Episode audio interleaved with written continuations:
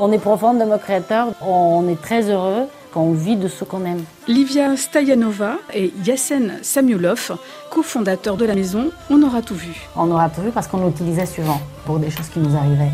Et après, tout le monde nous a dit qu'il faut faire court et lisible. Et nous, on avait choisi long et illisible et compliqué. Imprononçable à l'étranger. Je pense que là, on peut dire une fierté. Parce que souvent, les gens nous appellent et disent, on vous a vu euh, sur quelqu'un ou à la télé. C'est le travail qui a fait que les gens nous retiennent. Deux Bulgares qui se rencontrent aux Beaux-Arts de Paris. Et c'est le coup de foudre amical, intellectuel et spirituel qui est le moteur de la maison On aura tout vu. Une société montée en 1995 entre Yassen Samuilov et André de Sapessoa, le troisième associé décédé en 2005.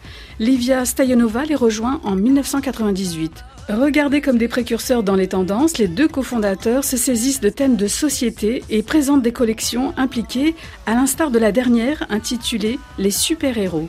Yassen Samuilov. Après les deux ans de Covid, euh, l'idée c'était de se dire euh, que chacun doit trouver une force en lui-même pour surmonter cette période psychologiquement, financièrement, socialement. Et donc ça c'est euh, notre façon de démontrer qu'il y a une sorte d'espoir et que chacun peut trouver ses forces en lui-même. Si quelqu'un nous avait demandé qu'on va traverser tout ça, on n'y aurait pas cru. On a présenté une pièce qui est une robe vaccin. Je crois qu'il avait presque 1000 seringues qui étaient remplies avec du cristal et c'était pour dire euh, injection d'espoir à nouveau euh, pendant cette période-là. La couture elle peut servir à ça aussi. Les deux créateurs de la maison On aura tout vu ont vécu des histoires aux circonstances incroyables, comme celle qui a conduit leur maison à habiller Lady Gaga.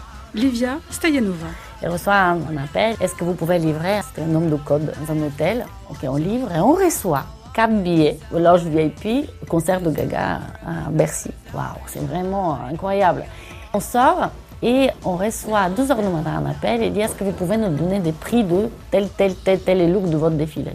Et un jour, on reçoit un appel de la banque, vous répondez un virement de Stéphanie Germanotta.